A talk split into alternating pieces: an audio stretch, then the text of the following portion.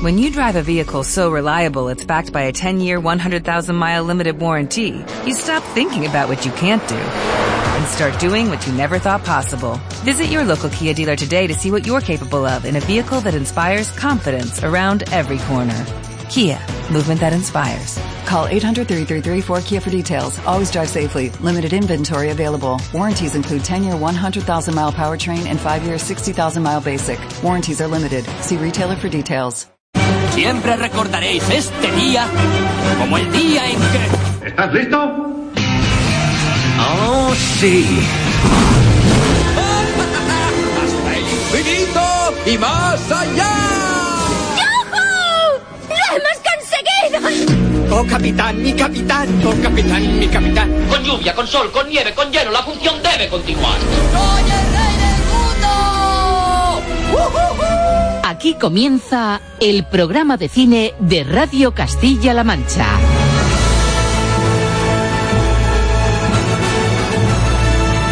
Presenta Roberto Lancha.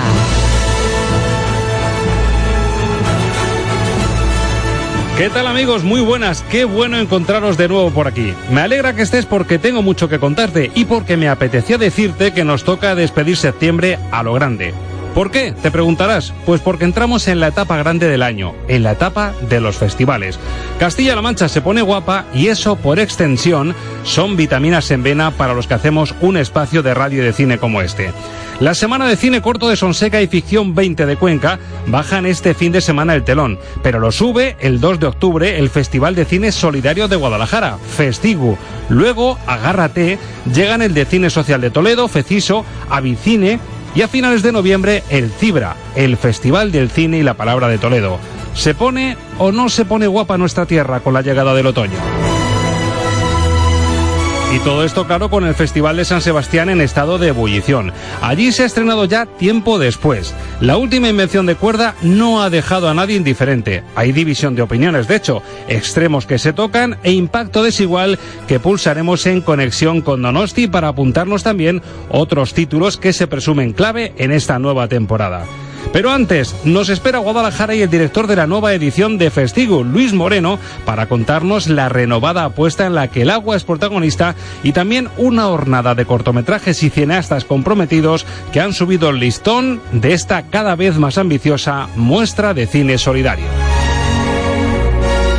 ¿Y en las salas qué? Te preguntarás. ¿Qué llega a la cartelera? Pues como punta de lanza, una peli cuyo rodaje nos avanzó hace dos años en el Cibra de Toledo su director, Rodrigo Sorogoyen. El autor de la aplaudida Que Dios nos perdone vuelve con una película atrevida de política y de corrupción que se llama El Reino y que te anticipo, recuerda un poquito a El Hombre de las Mil Caras.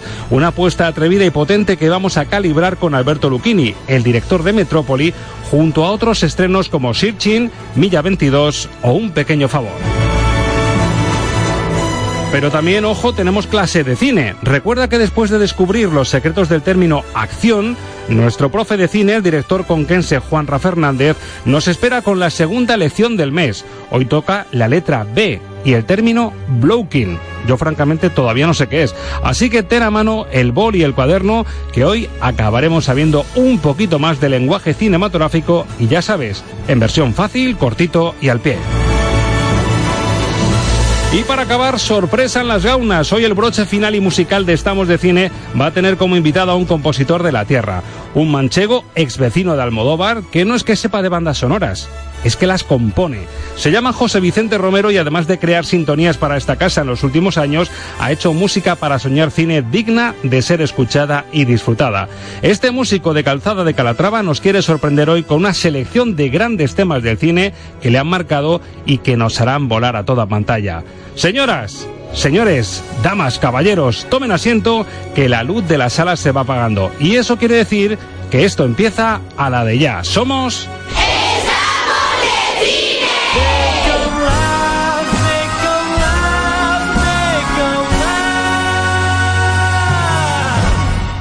Tras la presentación, vamos ya con la toma 1 del nuevo capítulo de Estamos de Cine. Ponemos los focos de este programa sobre Guadalajara.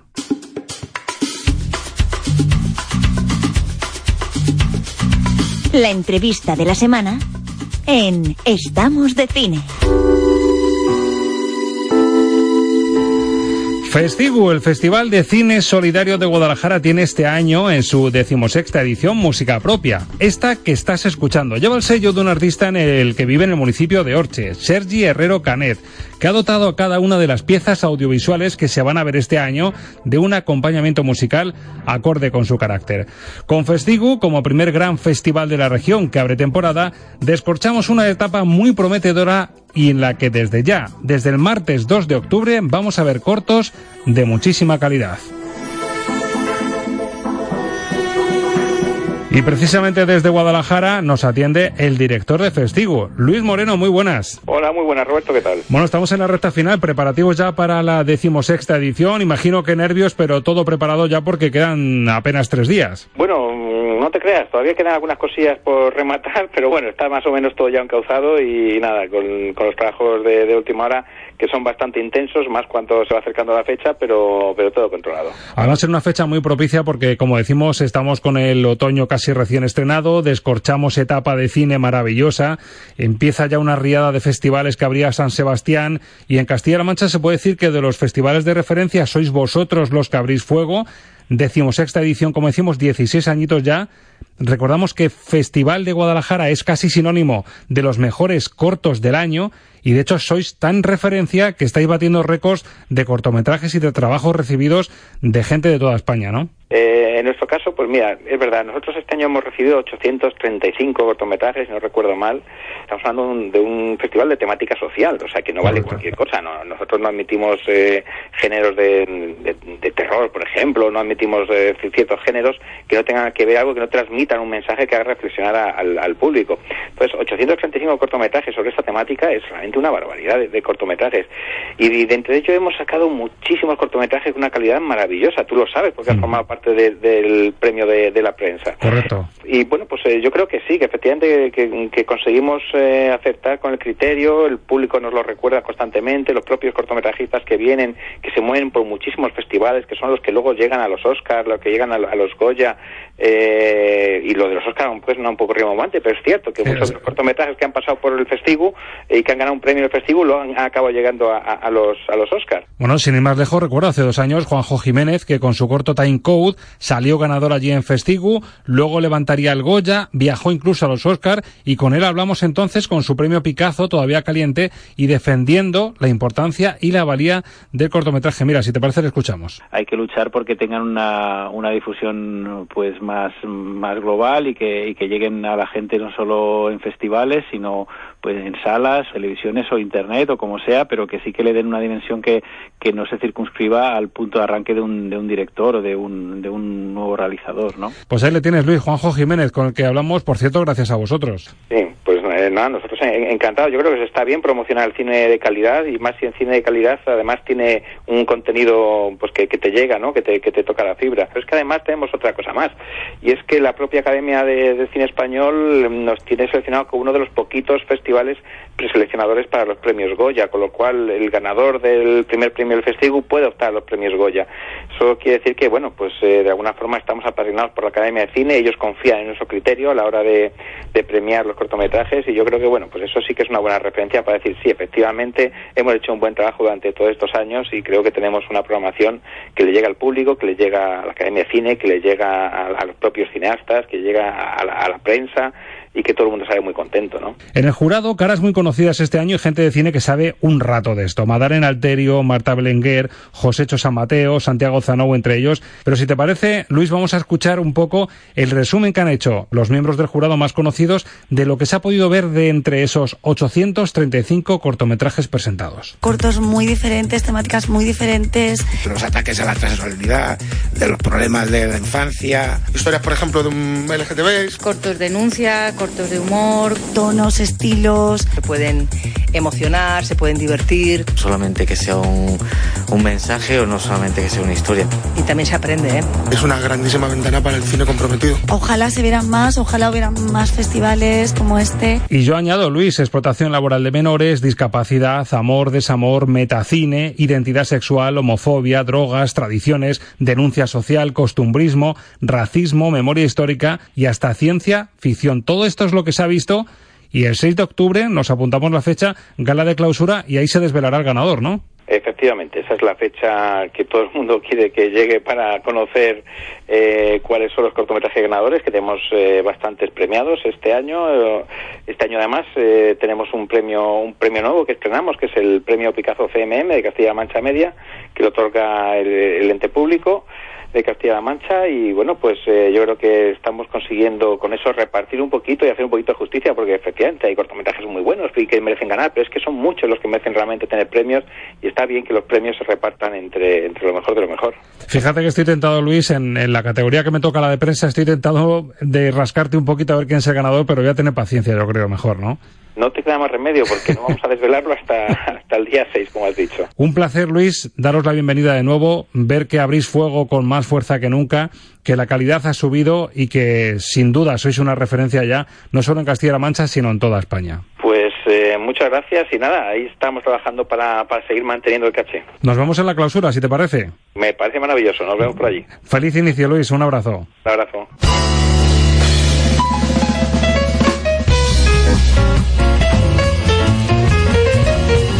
Tras conocer la tarjeta de presentación de Festivo, el Festival de Cine Solidario de Guadalajara, pegamos un salto y nos vamos al norte de España. Estamos en Donosti, Festival de San Sebastián, recta final de una edición espectacular que además ha visto el estreno, la puesta de largo de tiempo después, la última película de José Luis Cuerda división de opiniones, ¿eh? lo adelantábamos en la introducción, pero para que nos lo cuenten y nos cuenten qué títulos debemos tener en cuenta, tenemos allí a dos enviados especiales. Nuestra espía festivalera, que vuelve otra vez a la carga, la periodista María Ayer. María, muy buenas. Hola, muy buenas, Roberto.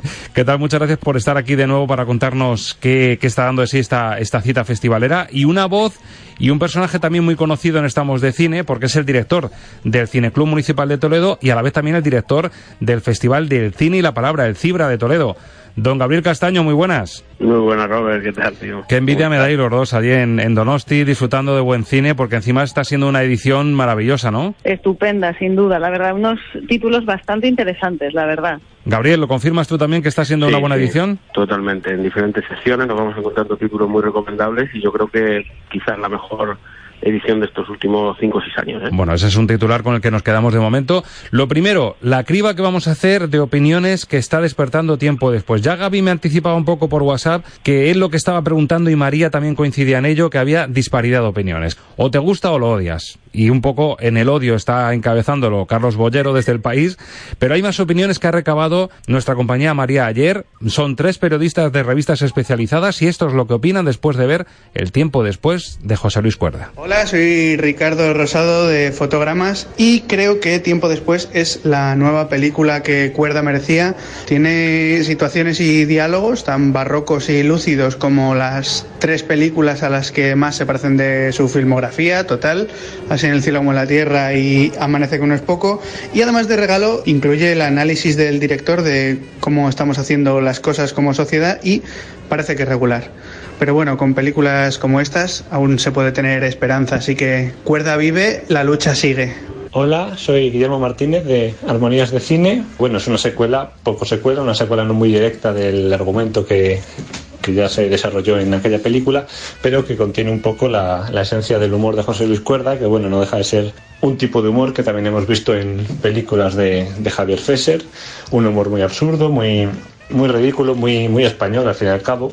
Aún así es una película ciertamente interesante, sobre todo en, ese contenido político que tiene y, bueno, en el humor que es bastante, bastante divertido en, gran parte de las ocasiones. Hay algunas partes, secciones de la película un poco más inspiradas que otras, pero en verdad es una película muy, muy entretenida, que sigue siendo el mismo, sigue siendo un, su tipo de humor, su tipo de cine y en ese aspecto quien busque todo lo que ha hecho José Luis hasta ahora lo va a encontrar.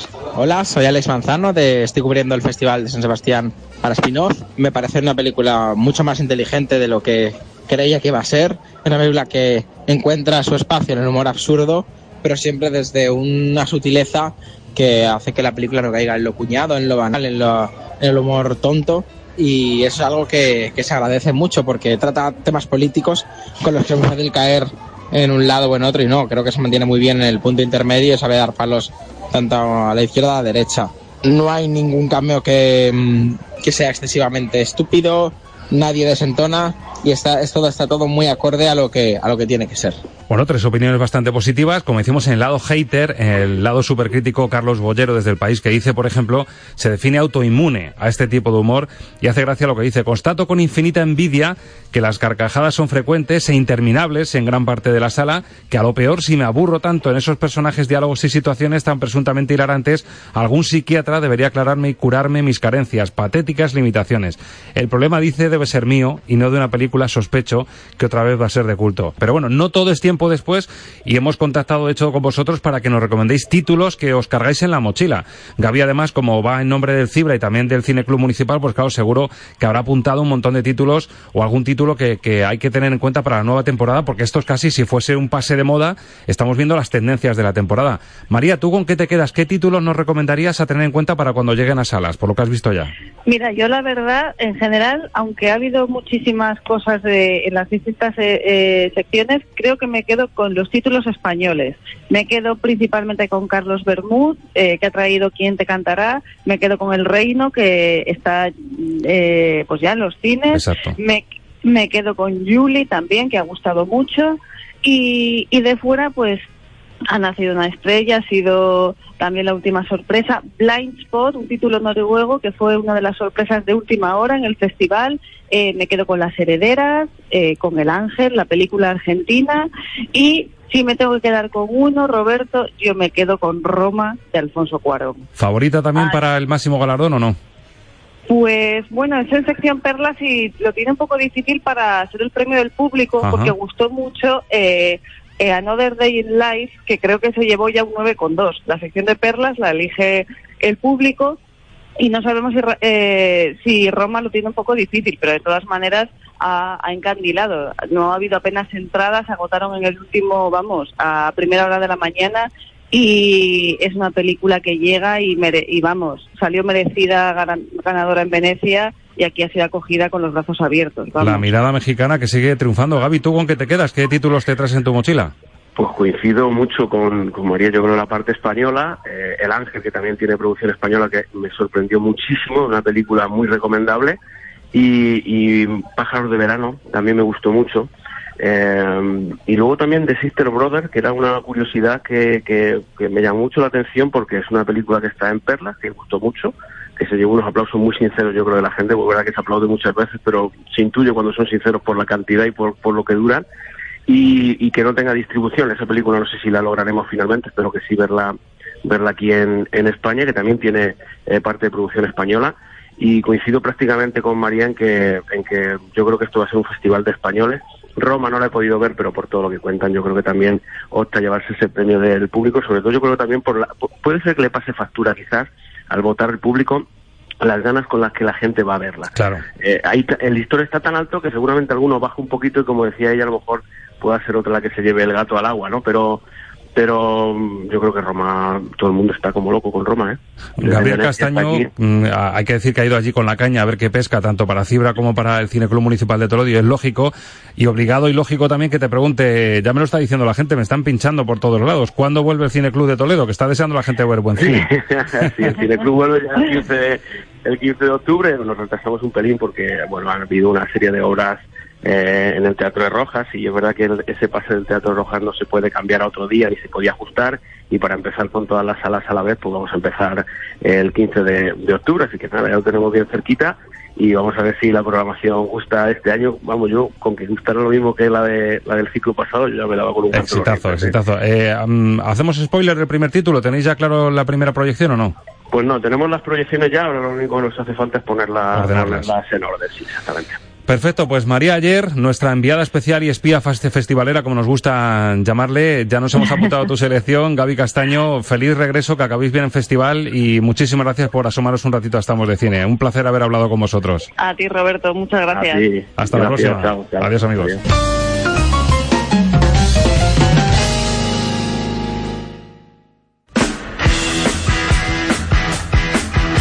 En Radio Castilla-La Mancha, estamos de cine.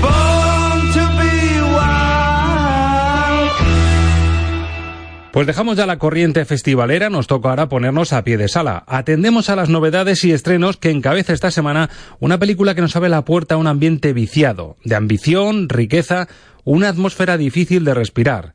la de la corrupción.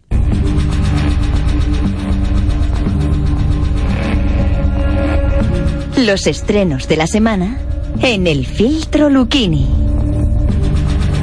En la redacción del Mundo, en la revista Metrópoli, nos espera su responsable, Alberto Lucchini. Muy buenas. Hola, muy buenas. Mira, viendo lo que viene y con este clima sórdido que estamos respirando ya de fondo, quiero que escuches una respuesta de un tal Rodrigo Sorogoyen hace justo dos años en Toledo, en una visita que hizo con motivo del Festival Cibra. Bueno, estaba proyectándose y triunfando en las salas que Dios nos perdone. Una auténtica referencia en lo mejor del cine español de los últimos años. Yo le preguntaba, en el ratito que pude hablar con él, le preguntaba qué proyecto tenía entre manos para el futuro. Escucha lo que me respondía. Justo cuando acabó el mogollón del montaje tal, nos metimos a escribir Isabel y yo la siguiente. Y es un guion que nos gusta mucho y, bueno, es un thriller sin policías, con políticos. Es una historia de un, de un político corrupto. Esperemos contar algo distinto, aunque el público no lo vea como algo malo de otra, de otra igual. Pero bueno, es, yo creo que es una peli que, o una historia que no, que no se ha hecho. Llevamos, ¿cuánto? Destapando corrupción seis años, siete, y todavía no se ha hecho una película. A lo mejor es porque se la han prohibido a alguien. Pues, pues pinta muy bien, esperemos que a ti no. Y que, que Eh, por ahora no, una- por ahora manda vía libre, así que estamos en ello.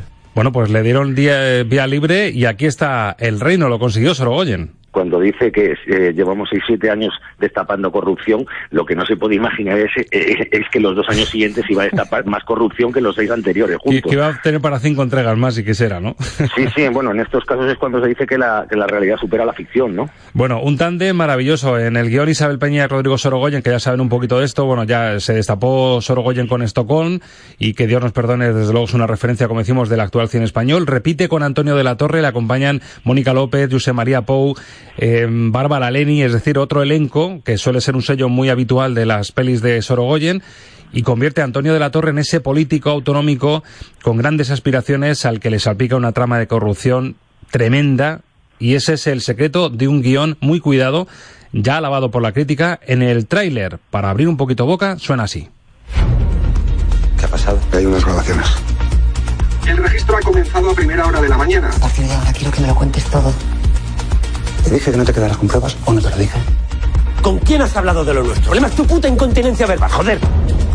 Que mi nombre ya ha salido en los papeles y yo aquí estoy jugándome el puto retrato. Tranquilo, ¿no?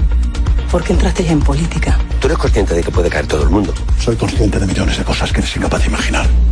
Prevaricación, fraude continuado a la administración pública, estafa y falsedad en concurso y tráfico de influencias. ¿Algo que declarar? Bueno, vamos a ver qué tiene que declarar nuestro crítico de cabecera. Señor Luquini, ¿qué declara usted de esta película? Bueno, pues lo primero que más que el tráiler de la película parecía que estábamos viendo el telediario. sí, correcto. Pero aparte, aparte de eso, hay que declarar que Rodrigo Sorogoyen ha conseguido hacer una, una película estupenda, con un retrato fantástico de, de este mundo mm, de la política y de la corrupción. Eh, funciona como thriller, funciona como melodrama, funciona como denuncia. Eh, no, mm, en ningún momento se dice el nombre del, del partido político en el que milita este tipo, pero bueno, una de las cosas divertidas de la película yo creo que es ir a verla en compañía y después tomarse unas cervezas y jugar a ponerles nombres reales a los personajes, porque seguro que todos, mientras vemos la película, vamos a pensar en determinados mm, políticos.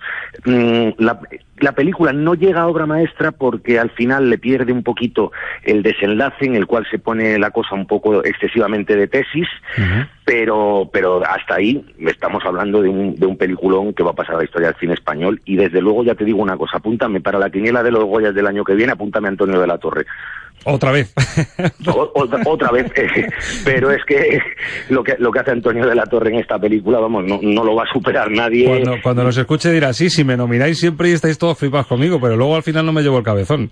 Ah, pero eso ya depende de los votantes. Yo en mi quiniela ya pongo a Antonio de la Torre, Yo, desde yo- luego. yo me lo apunto desde luego. Y Sorogoyen, que ha venido para quedarse, eso ya lo demostró con, con Estocolm, que llamando a la puerta y luego con que Dios nos perdone, pero vamos, ha venido a quedarse con todas las letras, ¿eh? Sí, sí, no, Sorogoyen tiene un talento bastante grande.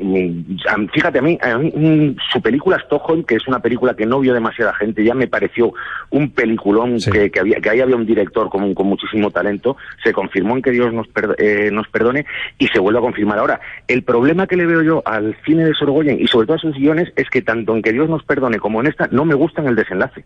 ¿No te gusta cómo resuelve al final?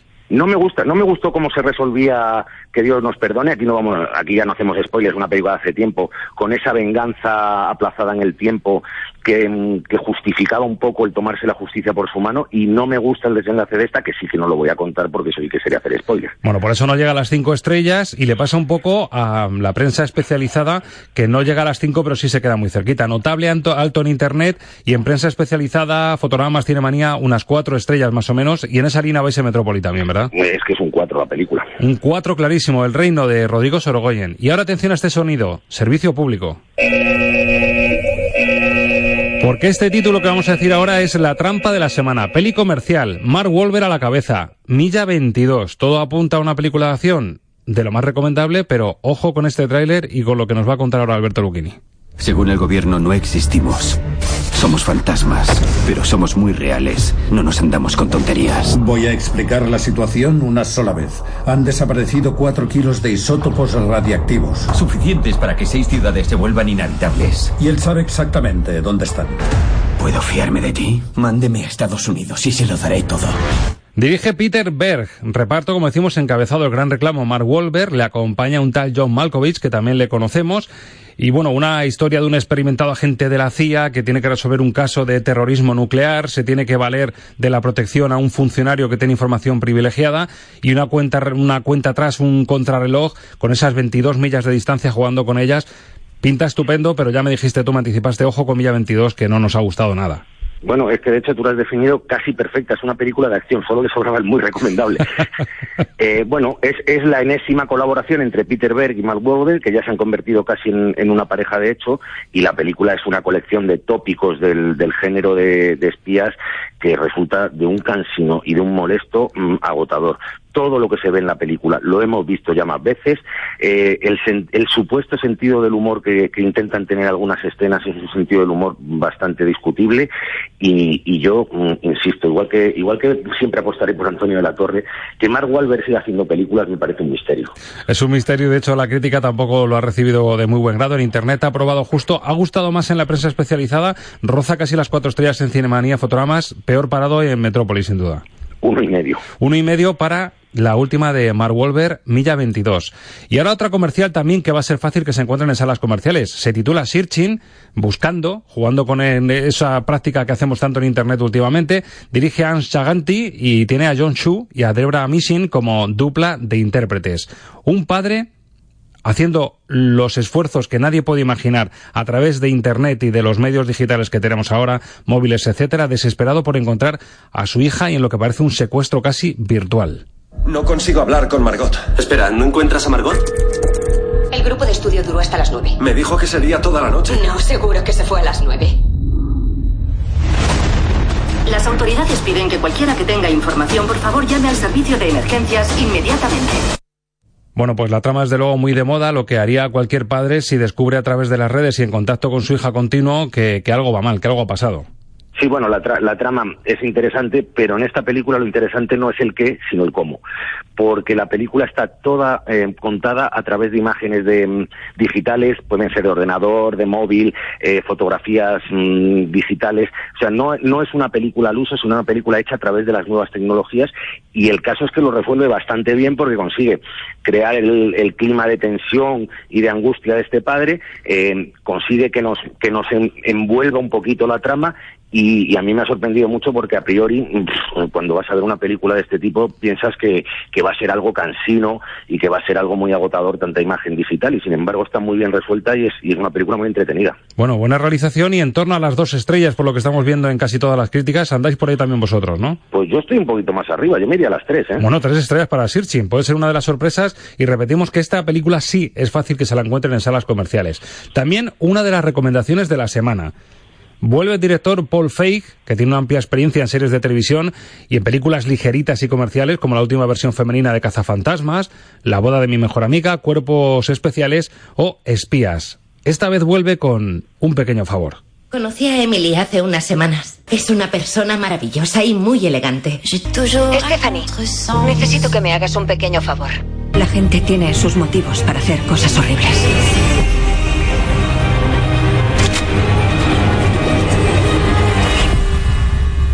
Cuéntame tu secreto. Dímelo. Bueno, pues hablan en el tráiler Blake Lively y Anna Kendrick. Y bueno, una apuesta distinta porque, por lo que me contabas eh, fuera de micro, es una mezcla de intriga y de comedia que le ha salido bastante bien. Sí, es un poco a mí, me- de, de todas las películas anteriores de Paul Feig que has citado, la que más me puede recordar es a la de espías, eh, porque es una película que mezcla, por un lado, una comedia mm, casi casi políticamente incorrecta, protagonizada por una ama de casa sosa y una mujer llena de glamour, que es, que es Blake Lively, que, que además mm, recupera esas míticas femme fatales del, del cine negro de los años 40 y 50, y luego la segunda parte de la película que da un giro hacia la intriga y nos encontramos con una historia en la que esta, en la que esta ama de casa aburrida y esta mujer glamurosa tienen que colaborar para, para des- desenmas- desentrañar una, una, un trama compleja. Bueno, pues la película funciona muy bien, ellas están estupendas y, y la verdad es que es un, un pasarratos de, de calidad. Bueno, al borde del notable, de hecho, en Internet y tres y media más o menos en prensa especializada, Cinemanía, Fotogramas. También en las tres, tres y media estáis en Metrópoli, ¿verdad? Eh, en las tres, exactamente.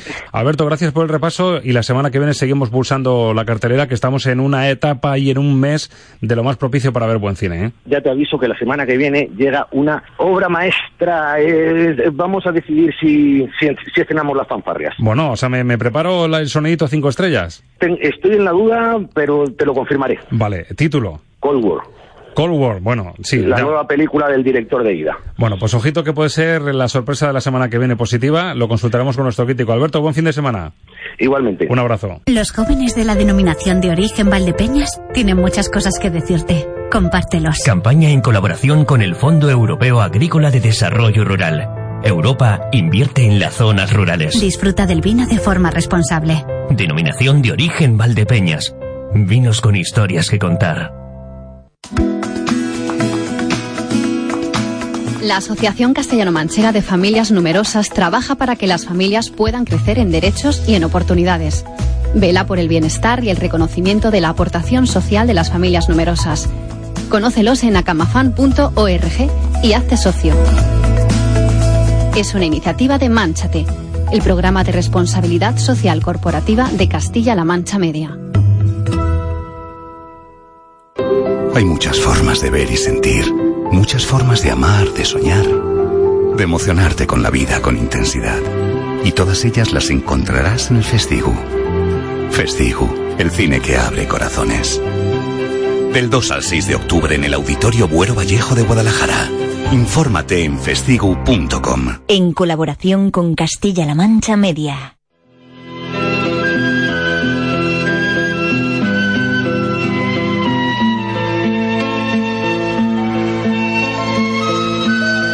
En Radio Castilla-La Mancha estamos de cine.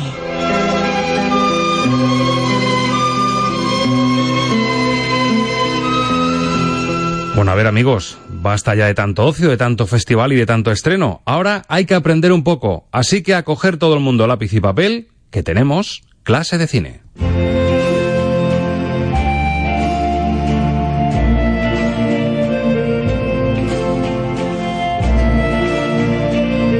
De cine. El abecedario del séptimo arte con Juanra Fernández. Porque hoy nos toca, como ya sabes, la segunda lección del curso. Después de descubrir los matices que hay tras el grito de acción, hoy toca término técnico y anglosajón, con la letra que toca, la B. En dos minutos vamos a saber un poquito más de séptimo arte. Profe, Juanra Fernández, somos todo oídos, muy buenas. Hola Roberto, hola a todos. Esta semana, como ya adelantamos, nos toca la letra B.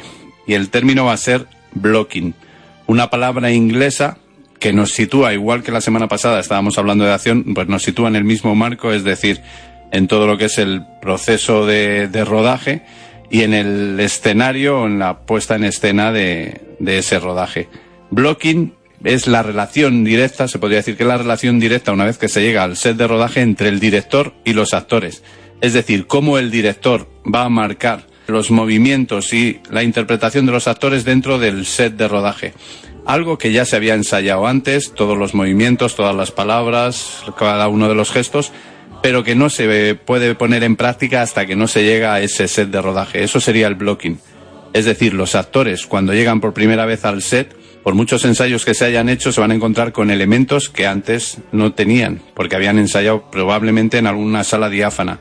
Ahora van a llegar a una escena en la que hay ciertos elementos de atrecho, de decoración, y van a condicionar cada uno de sus movimientos y cada una de las acciones que hagan dentro de, de, ese set. Evidentemente, aparte de estar relacionado con el actor y con los actores, porque ellos son los que construyen o dibujan esa coreografía de movimientos, también condiciona el trabajo de los otros equipos. Es decir, el equipo de fotografía pues va a tener que ajustarse también a esos elementos que hay dentro de lo que es la escena, de la puesta en escena, para poder planificar cada una de las tomas. Normalmente se hace un plano máster o una toma máster, que es un plano general en el que se marcan todos esos movimientos y después se condiciona ya lo que es el encuadre diferente de las siguientes tomas. También condiciona al equipo de sonido. El pertiguista tiene que conocer todos esos movimientos, todo ese blocking, esa puesta en escena, para poder moverse de la manera que menos interfiera en lo que es la acción fílmica. Es decir, que no, meta el micrófono por accidente en ninguno de los momentos. Hay veces que eso se complica muchísimo, sobre todo en un plano general, en un plano abierto o en un plano secuencia, pero eso ya lo veremos también. Y lógicamente también condiciona el trabajo de arte, porque ellos son los que nos van a construir ese decorado, ese set, los que van a colocar cada uno de los elementos. Pero cuando se llegue a poner en práctica ese blocking, algunos de esos elementos tienen que moverse o cambiar de ubicación. Otros tienen que ser practicables, es decir, que se puedan quitar, mover, como ciertas paredes, ciertos, ciertos elementos que nos permitan ya no solo el movimiento de los actores, sino el movimiento de las cámaras y el trabajo que, que nos facilite cualquier encuadre que quiera el director o cualquier toma o cualquier movimiento, tanto interpretativo como técnico, dentro de lo que es ese escenario. Y bueno, pues con esto ya conocemos un término más la letra B, la damos por zanjada, y la semana que viene seguiremos con, con la siguiente letra del abecedario, la C. Muchísimas gracias a todos. Hasta la semana que viene. Pues apuntado queda esto del blocking. A ver con qué término con la letra C nos sorprendes la próxima semana, profe Juanra. Seremos todo oídos.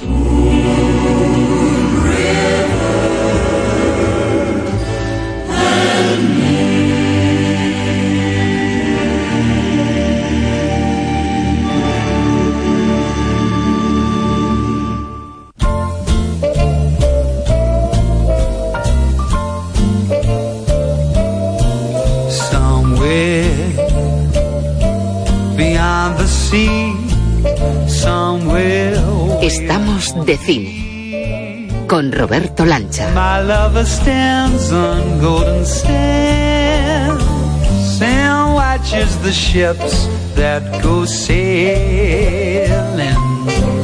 Y ahora amigos nos ponemos cómodos, estiramos piernas en la butaca y afinamos los oídos. Llega el momento del relax en Estamos de Cine.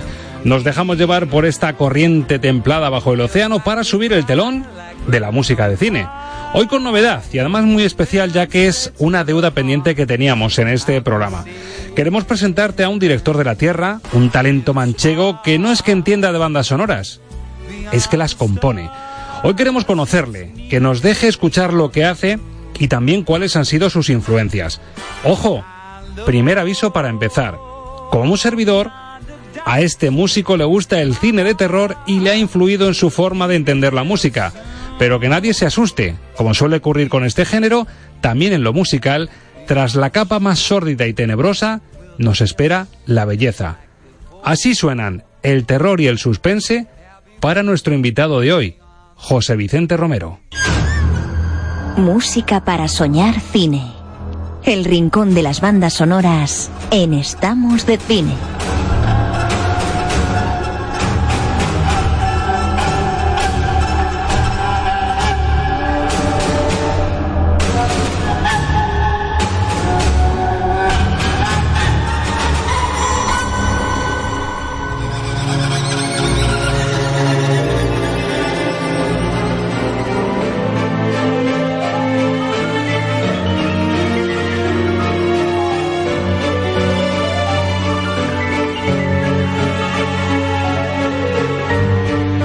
Esta melodía que ya flota en las ondas y que a más de uno le habrá puesto la carne de gallina es de José Vicente Romero, un músico y compositor de Calzada de Calatrava, vamos que fue vecino de Almodóvar. Está especializado en música para cine por la Fundación Autor y ha tenido como profesores a directores y compositores como Trevor Jones, Alberto Iglesias, Juan Antonio Bayona, Fernando Velázquez, Marco Beltrani o Peter Bernstein. Su primer trabajo llegó a manos y a oídos del compositor José Nieto, quien lo recomendó para componer bandas sonoras en la prestigiosa ECAM. A partir de ahí comienza a componer para numerosos directores y películas rodadas en Francia, Inglaterra y España. Dos largometrajes, tres documentales, diez cortometrajes. Tan fino estuvo en su recomendación el gran José Nieto que José Vicente, amén de los numerosos premios y nominaciones que acumula, ha llegado a ser dos veces aspirante a premio a los prestigiosos Hollywood Music in Media Awards, vamos, conocidos como los Oscars de la Música en 2014 y 2015 en Los Ángeles. Estuvo nominado en la categoría de Mejor Banda Sonora en el Commercial Advertisement por Natural Chef y en Contemporary por Salvation of the World. Y no solo sabe, sino que enseña. Desde hace 17 años es de hecho profesor de música en la Junta de Comunidades de Castilla-La Mancha. Y desde hoy quiere prestarnos también parte de su gusto y de su sapiencia musical aquí, en Estamos de Cine.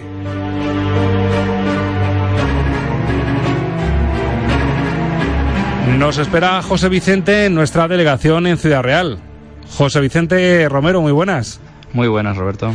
Bueno, te agradecemos que estés con nosotros porque es cierto que, claro, una sección de bandas sonoras como esta que gusta tanto en Estamos de Cine, verla desde el prisma de alguien que lo crea, es decir, alguien que no solo tiene influencia, sino que toda esa mezcolanza de películas que has visto, que te han marcado, son las que han hecho que haya surgido en tu mente cuando tienes que componer música para terror, que surja todo esto. Es de lo, de lo que has acumulado, lo que se llama el background, ¿no? Que tú has adquirido. Una perspectiva indirecta, toda aquella música que tú has captado y que te ha llegado en algún momento dado de tu vida, incluso desde la niñez, hasta momentos determinados donde concretamente un director te pide que compongas en el estilo de X música, X compositor, X tipo de cine. Bueno, como aquí se trata de disfrutar de la música, vamos a escarbar precisamente en esas influencias, en, lo que ha influido en nuestro compositor de calzada de Calatrava, actualmente vecino de Miguel Turra.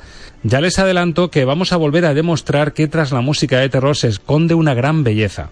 Empezamos por una película magnífica del año 99.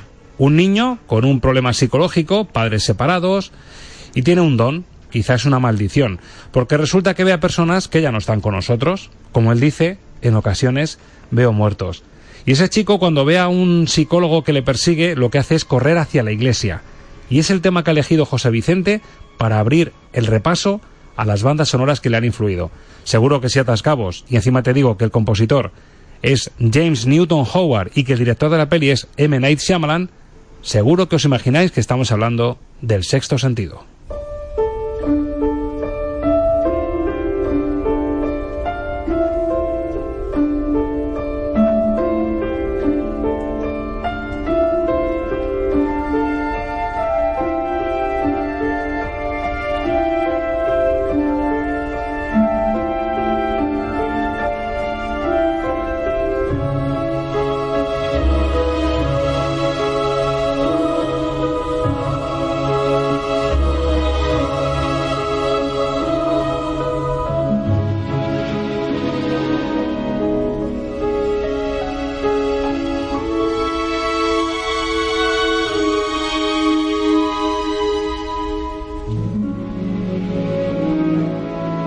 Preciosa composición. Reconozco, José Vicente, que me ha sorprendido porque precisamente el sexto sentido no es una película que se recuerde por la música, ¿verdad? Mi opinión y opinión de muchos, muchos compositores de música para cine y así nos enseñan para ello, eso supone que es bueno. Es bueno porque tenemos la tendencia a entender que una música eh, de cine es buena porque en el momento determinado en el que tú estás viendo la película te está llamando la atención. A veces es un, doble, un contrasentido, pero, pero significa que, que, que funciona. Claro, quien dijese al escuchar esto, ah, sí, este es el momento en el que el niño de sexto sentido corre hacia la iglesia. Sería casi imposible de creer, ¿verdad? Esta música nos está diciendo muchas cosas. Yo entiendo incluso que hay un spoiler, No sé hasta qué punto cuántas personas pueden ser capaces de detectar esto si no estás metido dentro del mundo de la música. Sí. ¿Y cuál es el spoiler? El ritmo, la métrica de, de esa melodía que empieza con un piano, un ritmo ternario, mm, el, lo que conocemos los músicos como compás de 6x8, ¿vale? Ajá. Es un compás de 6, llamémosle 6. Ahí está el número 6. El número 6, todos sabemos lo que significa desde el punto de vista religioso, esotérico, Sí. el número del diablo y demás. Entonces, alterna un compás de 6x8 con un compás de 7x8, que por otro lado desestabiliza también. Ajá. Pero nos está dando a entender esa dualidad entre la vida y la muerte. No sabemos quién está vivo y quién está muerto, Madre mía. pero es, una, es un spoiler. No, desde luego hay que entender de música para llegar a esa conclusión, porque es verdad que reconozco que está todo muy medido, está todo muy bien pensado para que incluso viéndolo una segunda vez te des cuenta que está todo perfectamente calculado para que ese efecto final que dio la vuelta al mundo, el boca a oreja que, que provocó el sexto sentido, está bien por lo que nos dices hasta por la música. Por eso te influyó, es uno de los temas que, que has elegido y te influyó por eso, por la sutilidad de- del mensaje que, que, que esconde. Sí, la estética de James Newton Howard me gusta. De hecho, hay muchas películas que no sé, no sabía, o en algún momento determinado no he sabido qué, qué compositor es, y enseguida, en cuanto he visto determinados giros, he entendido que podría ser de, James Newton Howard y, y así lo ha sido. En el momento en que conoces, y más como músico, este tipo de, de complejidades narrativas, a mí personalmente me apasiona mucho. Bueno, pues una joya escondida detrás del sexto sentido y otra, en esta va a ser más difícil encontrar la belleza. Yo casi lo compararía a un caso que también hemos vivido aquí en Estamos de Cine, en esta sección de bandas sonoras, que es el, el toque, el binomio Bernard Herrmann y Alfred Hitchcock. Porque la siguiente canción que ha elegido José Vicente Romero, La piel que habito, de su ex vecino Almodóvar, ¿le veías por ahí alguna vez por calzada o, o se deja poco ver por allí? Cuando ha venido se ha dejado poco ver. Bueno, pero lo cierto es que la, la siguiente que ha elegido es La piel que habito, de Pedro Almodóvar, composición de Alberto Iglesias, otro clásico también en algunas películas de Almodóvar y por supuesto en el cine español, sí que me recuerda un poco a, esa vena incómoda de Bernard Herrmann y el toque psicológico que daba Hitchcock a sus películas.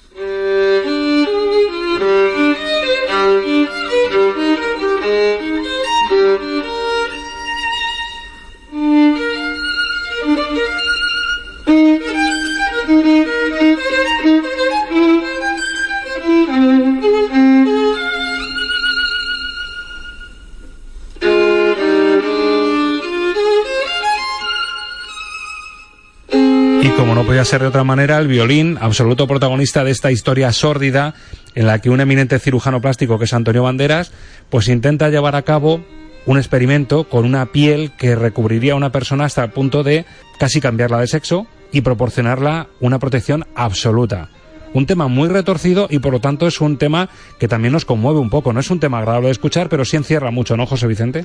Sí, sí, porque, bueno, yo eh, analizándola, bueno, esta música, eh, yo cuando vi el tráiler de esta película me cautivó y luego eh, cuando fue el estreno, que la vimos en Calzada de Calatrava, cuando hicieron el estreno absoluto ahí en Calzada, me gusta, me apasiona mucho la música de Alberto Iglesias y me gusta también el tándem que hace con, con Pedro Almodóvar y sí es verdad que en este caso la música funciona a la perfección y hace un poco homenaje también a, a todas estas músicas de, de cine clásico eh, con los instrumentos de cuerda frotada. En este caso es curioso porque realmente estamos hablando de una persona que ha sido secuestrada, que está aislada, con la claustrofobia y la ansiedad que eso supone. Lo que está sonando ahí es un solo violín, una viola, un violonchelo y un contrabajo. Y muchos me parecen. A mí me parecía que era casi solo un violín, con que fíjate. Sí, no, al principio es un violín solo, efectivamente. Y creo que tiene, su, tiene un sentido nar- narrativo, porque representa, representa a ella. Y ella en, este, en este bloque musical es la música que aparece sosegada, se va volviendo cada vez más ansiosa, más frenética. Ves que es el momento en el que rompe, o sea, ella huye. Claro, la lucha interior. El primer violín Sí. que suena no es realmente lo que ella lleva dentro, sino la lucha interior que, que es la que va aflorando Sí. en todo el tema, ¿no? La soledad y el, el aislamiento. Se llama Vestidos Desgarrados este tema que ha elegido José Vicente. Y sorpresa final para despedir, una película que a mí me dejó alucinado. Año 2008. Es una película sueca, dirigida por Thomas Alfredson. Una película de amor, pero que no parece de amor, y mucho menos de vampiros. Se llama Déjame entrar, y el tema que ha elegido José Vicente Romero es el tema de Ellie, la protagonista, que aunque no lo parezca al principio, es un auténtico vampiro.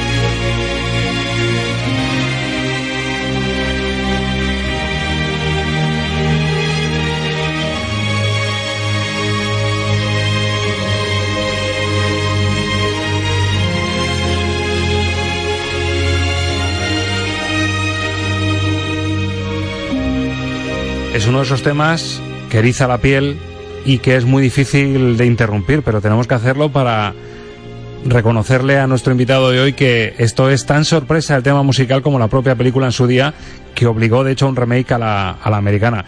Vaya preciosidad de tema. No, no, me atrevo a decir el compositor, creo que es Johan Soderbergh, algo así, ¿no? Sí, Soderbergh tiene un nombre difícil de pronunciar. Un nombre sueco. No sabemos cómo, cómo, sonaría. Qué maravilla, José Vicente, de tema. ¿Y quién diría que está detrás de una película de vampiros, eh? Sí, además está, está ahí al comienzo del último tercio de la película. Sí. Eh, supone además eh, el momento en el que el niño, Oscar, asume y acepta que ella es una vampiro y que quiere estar con ella de alguna manera este tema está relacionado, este tema suena con anterioridad eh, en el momento en el que él se va a vivir con su padre. Uh -huh. Este niño es un niño que está falto de cariño porque su, sus padres han, se han separado, su madre llega tarde del trabajo, su padre se fue al campo a, vi a, vivir, además él todavía no lo sabe, pero su padre tiene otra pareja, sí, sufre acoso es escolar. alcoholismo, tal, y a su vez sufre acoso escolar. Uh -huh. Entonces eh, este niño necesita, necesita cariño, necesita atención y, y esta música suena por primera vez cuando él discute con su madre y se va a vivir con su padre. Él cree que es la liberación, la forma de encontrar esa, esa paz interior, y, y, pero descubre que no. Este, este, tema suena cuando está en el contexto de, la casa del padre, interpretado por una guitarra española. Vuelve a sonar otra vez y ahora aplicado a ese deseo que él tiene, ese anhelo de cariño. Sin embargo, ella le dice que se tiene que marchar se tiene que marchar porque ella ya ha matado, él acaba de, presenciar la muerte de un vecino que lo acaba de matar ella para defenderla, entonces se van, eh, ella se va. Y es, eh, por eso este tema tiene ese tinte también un poco melodramático, con las cuerdas, eh, que, que es emotivo a la vez, pero pero tiene ese punto de dramatismo porque realmente se está sintiendo abandonado dentro del anhelo que tiene de, de sentirse bien. Es una delicia, un, un temazo que, que, que, encierra pues toda esa complejidad que tiene el argumento también porque contado de primeras es difícil de creer, pero de qué forma está conseguido y encima, claro, ensalzado con este tema musical tan precioso. Toda la banda sonora gira en torno a un estilo más atmosférico, sintetizados, uh -huh. junto con algo de cuerda, unos pianos, pianos muy, muy separados, con mucha reverb. El tipo de lenguaje que utiliza es un lenguaje muy del barroco, de, la línea del celebradallo de, de Albinoni, te sorprende, te sorprende que un en ese momento determinado y con este tipo de, de, orquestación y grandeza. Y lo que nos sorprende es que es un tema que le calase y le llegase al corazón a nuestro compositor de calzada de Calatrava, al que desde luego le agradecemos esta primera entrega porque hemos descubierto como decíamos al principio, que tras la sordidez de temas terroríficos se puede esconder la belleza, como hemos podido escuchar en este tema. José Vicente, si te parece, la semana que viene hacemos una segunda entrega para que no todo el mundo se piense que solo te ha influido el cine de terror. Hacemos una segunda entrega y nos desvelas otros gustos musicales que tienes, si te parece. Encantado. Pues muchas gracias y si te parece, hasta la semana que viene. Hasta la semana que viene.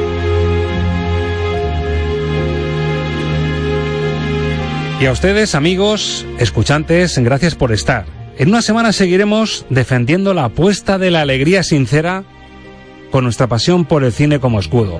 La función, ya lo sabes, siempre debe continuar, sin poses, sin caretas ni hipocresías. Como escribió Benedetti, estaremos aquí para defender la alegría como una trinchera. La defenderemos del escándalo y de la rutina, de la miseria y de los miserables, de las ausencias transitorias y de las definitivas. Aquí estaremos en siete días, los de Estamos de Cine.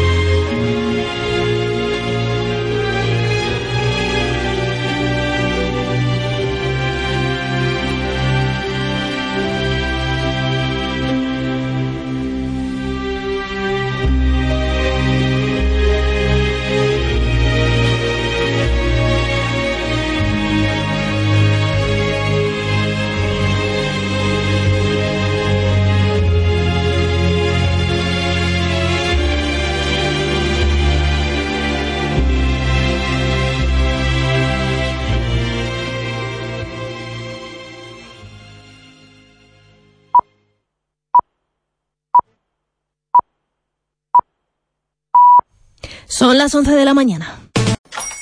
Hola, buenos días, mi pana. Buenos días, bienvenido a Sherwin Williams. ¡Ey! ¿Qué onda, compadre?